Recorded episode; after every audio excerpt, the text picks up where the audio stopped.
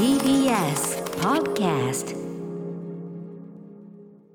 はい火曜日でございます。始まりました。よろしくお願いします。お願いします。今日はいよいよなんかちょっと過ごしやすいな感みたいな出てません、なんだろうあの雲が多かったからかな。日差しがあんまり。風もあったりとかですか、うん。でも別にそんなに天気悪いってことでもなくて、ねじめっとしてるわけではないんですけうど割とん。湿度も低め？ひょっとしてそうですね。今赤坂の湿度はあ意67%外とそこそこはあるんだけどって感じかな、でもなんかねあのいよいよちょっと本格的にあの列も終わりっていうか意外とねね本当に厳しい時間はね割と過ぎてくれてって感じでまだ8月中なのにね。去年もっと列が異常に長かったような続いた感じしますよね。今ちょっとねそのコロナウイルス禍でいろいろこう踏んだり蹴ったりの中でね、うん。せめてちょっとね天候の厳しいのだけはなんとかしてほしいっていう。確かに。台風もそんなすごいの来てないよね今んとこはね。まだね少なくともここの辺にはね、あの都心はね週末にすご東京い雷鳴ってましたけどでもそのそういうのあったけどねもちろんね、うん。それでちょっとねあの被害をわれた方とかもはい。いるみたいだからあれだけど、うんという意味では割とこうそこはねサクッと過ぎてくれるこの感じですねこう過ごしやすくなってくれればいいなってはい感じでありますよね、お元気でしょうか宇垣さん。元気です。はい。いかがお過ごしなんですか最近は？最近はいかがお過ごし？うん、いやそんなこと言われても困るかもしれない。いやそのお忙しくされてんですかってことですよ、うん。あそうですね。今週なぜかそのあの1ヶ月に1回のものとかのその締め切りがかぶる結果、え今週末はその寝れない？えうん、あ締め切りが集中した今週末じゃないな今週だ。今週が寝れない、うん。うん昨日も寝てない、寝てるんですけどその、昨日までの締め切りのやつを、うんうん。今日の4時朝4時までかけてやってたから。あそう。あそう。なんかそういう感じになっちゃありうんですよね。ますよね。こう集中してねこの時期こうやって計算するともうここ寝る時間ねえなみたいな。あの私なんでかわからないんですけど、ええ。その締め切りが守れない、いや締め切りの日にならないと守りましょう。あの、なんていうかこううんうんやる気が出ない。まだあだからギリまギリギリにギリになってようやく、ま、前もおっしゃってましたけどね。でもそあの僕も割とギリにしちゃうんだけどギリにしちゃう人が圧倒的に多いと思うけど一応言い訳するならばその間もいろいろ考えているんだと。めっちゃ考えてはいる、うんうん。動いてないだけで本当に あのソファに座ってはいるけれど、うん。頭はぐるんぐるんはためから見ればサボってるだけにしか見えるかもしれないがはためから見れば俺はゴースト・オブ・ツシマをやってるだけのように見えるかもしれないが実はちゃんと考えているんだなみたいなねことはね。そうなんですよ。け結核でも押し込んでで結局その徹夜だのなんだのしなきゃいけないっていうのは自分にかかってくるわけだからね。本。当だから自分が悪いんですけどなんなんだなんで私のエンジンはまだかからないのかって自分に言い聞かせてるうちに日付が過ぎちゃって、おうおうおう次の日じゃん。あの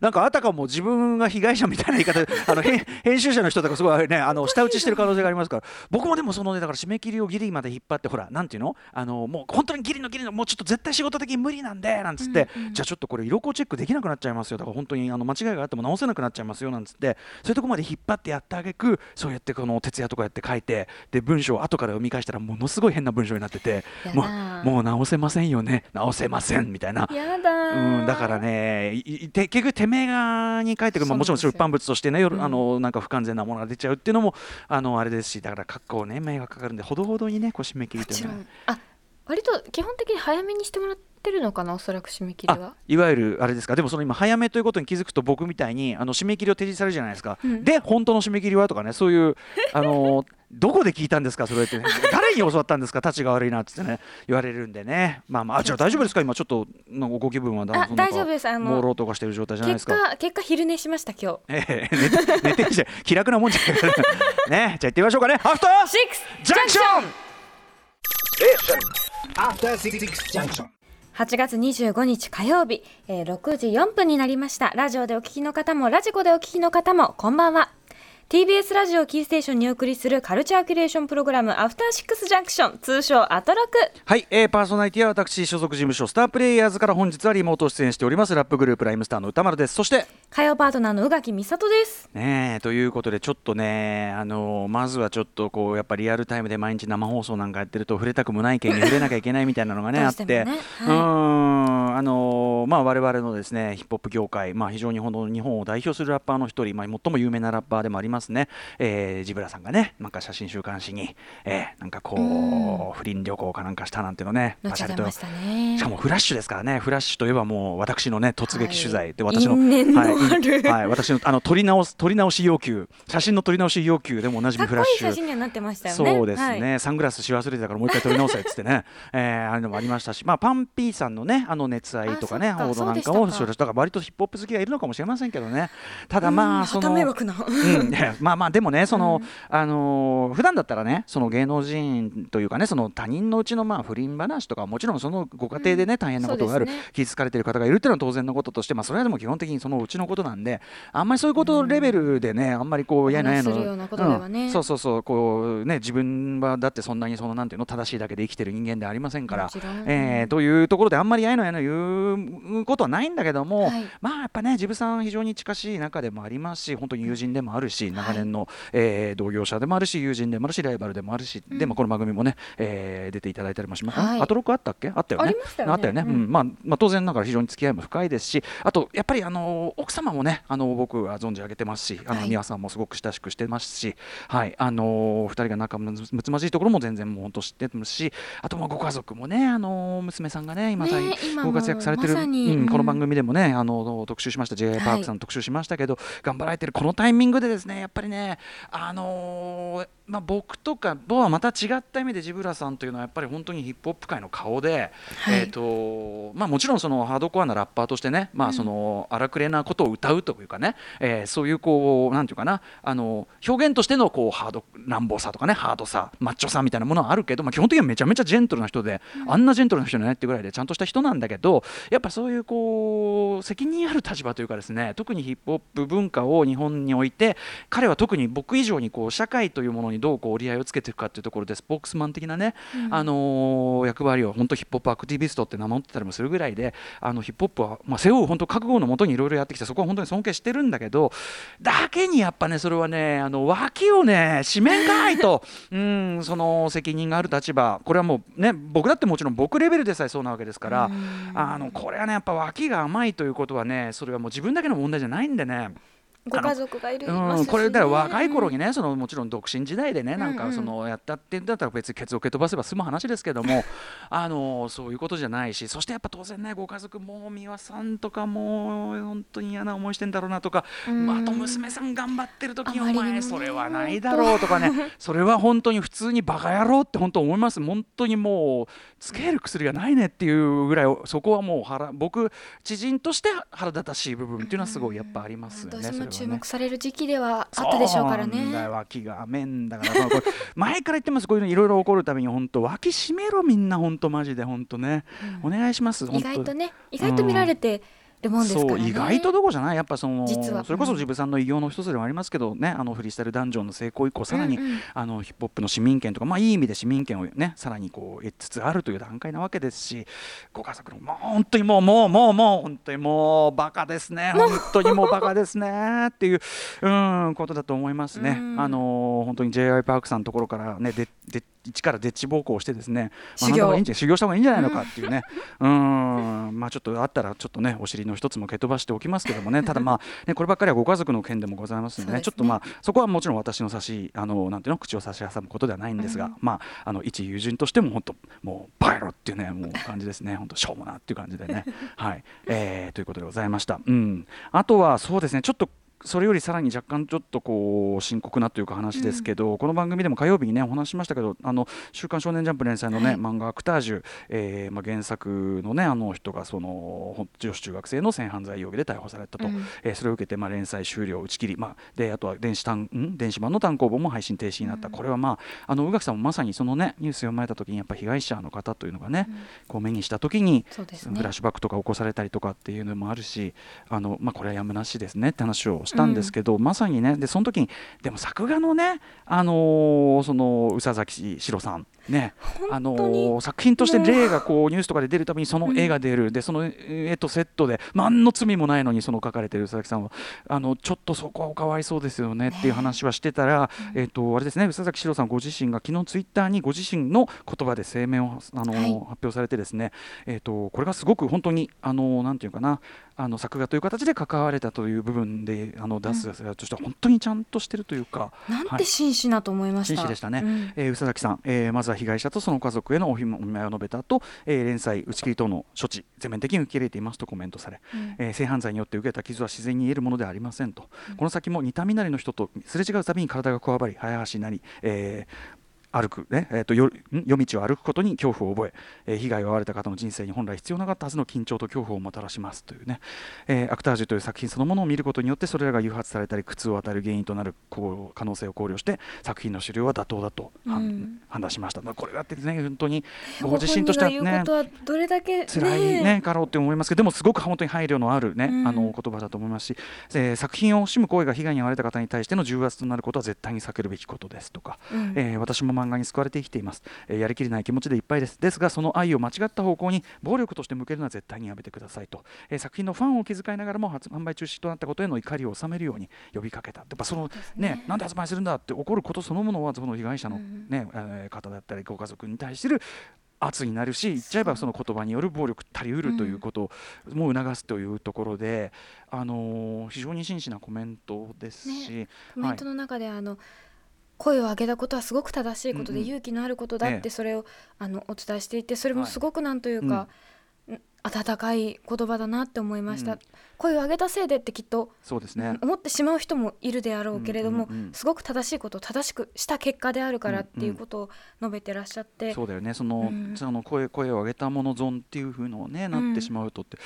だからその、まあ、今さこうそれこそあの明日まさに特集しますけどねその、えーワインスタイン、えーのねあのはい映画の。ええーそう映画界のはい。アメリカの映画、まあ、要するに MeToo 運動のはいきっかけとなる事件のその本の、えー、とタイム誌のその、えー、と記者たちのそのどうやってこう、えー調査報道をしていったかという非常に丹念なね、うん。本当にあの手順を踏んでの報道だったわけですけど、えーそれの特集は明日しますけど、あのやっぱそれ以降すごく劇的にねその、まあ、社会全体世界全体のそういうこう、えー、と良識のあり方みたいなのが、まあまあ、い本当にいい意味で変化し激しく変化し,、変化したじゃないですか。はい。でそういう中で例えばこういうことがあった時にうんと例えばその出版社側であるとか作者側であるとか、えーその作品の扱いってどうするかって、まあ、なかなか実はさそのあのすごく急激に世の中のこう良識っていうのが変わってったうんっているから、まだそのルール作りというかさあのこうしたらいいっていうところをちょっとまだ見つけきれてないところもいっぱいあると思うんですね。例えばはい。企業としてどうするとか、そうですね、うん、あのこれが正解だっていうのがまだこう出しでで、まあ、今そのすごくこうあのまあ、被害に遭われた方とかっていうのに配慮しながらそしてもしくはその社会全般にっていうのの影響への配配慮しながらあのルール作りをこう、まあ、少しずつ特に日本なんかもももちろん遅れてますからはい。少しずつしてる段階だと思うんですよ。うん、だからあの例えばジャンプ編集部とかも相当苦慮はしたと思うんですねどうしたもんかっていうのは。難しいところではあると思います、そう。急に正解は出せなかったとしても、うん。僕はちょっとそこは攻めきれないなっていう気もするんです、その例えばうんあのジャンプ編集者部としてこういう声明をすぐ出す。もちろんすあのバシッとこう例えば恒例本当に宇佐崎さんがこうごご自身で出されてる言葉ですけど、こういうのがあの少年ジャンプ編集部からもバシッと出れるようだったらもちろん良かったけどあの今はだからそういうところを探り探りこうやってる段階なんだなというふうにも思うんです。そうですね、うん、だから、うん。このだから宇佐崎さんがご自身の言葉でまだお若くねお若い作家でいらっしゃるので、本当にしっかりとした言葉をご自身の言葉で出されたことでこれがまた一つの道しるべになるっつうか、うん。うん。あのー一つのがああこれだよなとこう一つの、まあ、正解っていう言い方するとなんかすごく安易な、ね、これこれはいいんでしょって捉えちゃうかもしれないけど、うん。そうじゃなくてあの一つのお手本というか。ね。あのーあこうあるべきだなっていう道を示してってこれがまたその後に続く何かになって、うん。少しずつそれが世の中のこう良き慣例となりみたいな手順を踏んでいくっていうことかなっていうね、まあ、あるいはそのと途中でこうじゃねえだろうみたいなもん当然出てきて、そこに対してあちょっと違ったかもしれないす。みませんっていうところも当然出てくるだろうし。はいうん、なんかこう自分自身も含めてこういろんなことに全てにあの一度に正しく対応できないこともあるかもなと、うん。でもそういう時はあの、まあ、ごご指摘いただいたりとか自分も考えたりとかまあいろいろそうねとにかく結構傷だらけになりながらルールを作り変えていく。でもその傷だらけには意味がある。そのまさにね明日のご紹介する「えー、とその名を暴け」という本の、もう最後の方にまさにその話が出てきて大変は大変なんだけど声を上げたり。でそこで道筋を作っているのは大変なんだけどやっぱそれはやっぱいいことなんだっていうか意義があると思いますし、傷だらけにはなったけど、うんこの傷は誇りだみたいなことを、まあ、最終的に皆さん言えるぐらいになってる。うん。でもその、うん、あの素晴らしい本なぜひちょっと宇垣さんにあもちろん読みます、はい、はい。あのーねなんですけどね。というまあ明日と佐も絡めて々木さんのお言葉でどう気持ちを持っていっていいか分からなかったファンの人に一つ道筋を見せてくれてると思うんです。そうですね。それがすごいその特に若い人が読んでて、うんどういう気持ちにしていいかわからなかった人がでもこれはこういう、うん。こういう意味があって、うん。この作品がもう見られなくなってしまうんだ。でもこれは正しいことが正しく行われた結果なんだってうんうん。知ることができたら、この先にうん。また同じような俳優さんなのか、うんうん。作品なのかそれは分かりませんけど、うんうん。会った時に同じように受け止めることができると思うので、うんうんすごく意味意義のあることだったなと思います。そうですね、本当ね。はい、ということで、ちょっとね、えーアクタージュの話、以前にもしたので、ちょっとこの、あの、宇佐崎史郎さんのコメントが本当に、うんあ、素晴らしいなと思ったんで。でしたご紹介させていただきました。はいえーもうちょっとじゃあ晴れやかなニュースもね、リスナーからいろいろね、あの来てますんでね、ご紹介しましょう。えっ、とね、リスナーからいただいたカルチャーニュースです。じゃあこれにしようかな。娘の名前はレイチェルさん。えーかつての人気アニメシリーズパワーパフガールズがアメリカで実写ドラマシリーズ化というニュースに驚きました。えーまあパワーパフガールズ非常にちょっと抽象化された絵っていうかね。あの、うん二頭身くらいのそうそうねそうそうそう目がボコーンってなってるね。うん。えーとね、ポップカルチャーの歴史の中でも重要な本作がどんなテイストで実写化されるのかとても楽しみですし、えー今回はね、うん。えー子供時代を犯罪との戦いに捧げてしまったことに憤慨する20代となったガールズの姿を描く ということらしいんですよ。なるほど、えーみ未来なんですね。未来みたい未来というか、えー。未来というかその時間が経った現在なのかな、えー 誰が演じるかも非常に興味深いで憤す。慨してるんだ。はい、私はこの このニュースを見た瞬間に宇垣さん、宇内さん、日比さんのアトロク三姉妹がぴったりと思ってしまいましたなんつってね、えーおっしゃっていただいてます。えー誰がどのキャラクターだろう？面白いな。うんこれはねだからまあだから要はパワーパフガールズのそのなんていうの？そのまんまの実写ドラマ化というよりは、そのなんていうかその題材を使った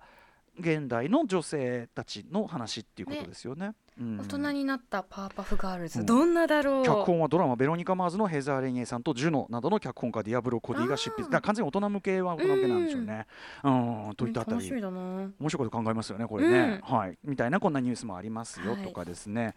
あとじゃあそうだな、えーどんどんどんどんこうニュースの重力を軽くしていこうかな、はい。えーラジオネームエレキッドさん歌丸さんがきさんこんばんは、えーこんばんはどうも。こんばんは。えー8月27日にユリイカ、えー2020年9月号、えー特集女オタクの現在、えーうん。一押しと私、えー一押し推しと私ごめんなさい、おうん。推しと私が販売され発売されますが執筆陣がすごいですと、えー、丸ごと不女子の辻井さんの作者辻井さん、えー、サエボーゴと北村さえさん、うん。えー岡田育さんなど、えー超豪華まあ非常に要するにこの番組ともゆかりが深いというねメンツが揃っている、えー確かヒラリサさんも出てらっしゃった気がする。あそうか平井さんも書かれている、うん、うんえーということで声優の結城葵さんなども執筆されています。これはぜひあと6火曜日で、えー特集すべき案件とは。特集いやあのゆりいかが特集してるのをうちが特集するのはおかしいと思うけど。う んまあまああの読みたいですね。触れ触れさせていただきました、はい。北村さえさんはあれですもんね。あのスター・ウォーズへの恨み事ですもんね これすごい楽しみにしてるんですよこれちょっと読まずにはいられませんね、私たちは帝国だったんだけどとはいえ私はストームトゥルーパーにすらなれないかもしれない。うん、スター・ウォーズとファンがあるってね。細胞さんとスター・ウォーズの話あんましたことないからあそうなんですか？うん、ちょっお二人ともすごい好きでいらっしゃるうん。イメージがで強かったのでもあのとにかくあのスター・ウォーズファンとして大変失望した件っていうことらしいんであのちょまあ僕とはもちろんね見方が違うんだと思うけど、ははい。いそういうのも含めてすごくちょっとこれも楽しみでございます。ね。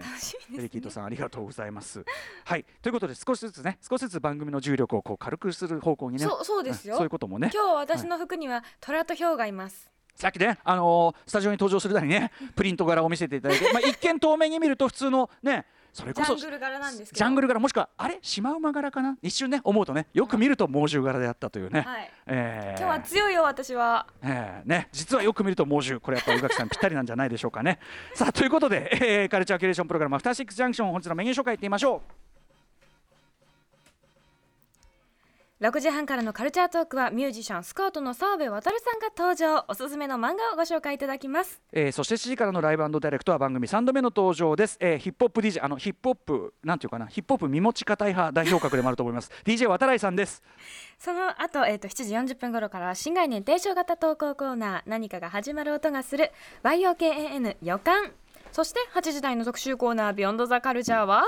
それでもあなたは知ってるつもり？今聞いても波乱万丈島尾真帆物語第2章。ねえはい、えー漫画家イラストレーターコラムニストレポーター小説家など数々の肩書きを持つ島我らが島尾真帆さん、えー先月7月28日火曜日の放送では島尾さんがこのようにおぎゃーと生まれたその日から成長する過程を見つめその知られざる生態に迫ったヒューマンラジオドキュメンタリー企画お送りしました。その第2章が今夜前回はでも10歳とか言ったんだっけ？10歳ギリいや9歳？いいった？10歳ギリ。ちなみにね9今日うん。ですごくさ、これゆっくり進んだじゃない、うん。あの今日しかも戻るかもしれないらしいんですよ。人生をもう一度やり直したい。ということで人間島真帆が、えーさらに垣間見れるんでしょうか？ご期待ください。番組への感想や質問などリアルタイムでお待ちしています。アドレスは歌丸 @tbs.co.jp 歌丸 @tbs.co.jp まで。読まれた方全員に番組ステッカーを差し上げます。えーそしてツイッター、LINE、インスタグラム番組では稼働しております各種フォローお願いいたします。それではアフターシックスジャンクション行ってみよう。えアフターシックスジャンクション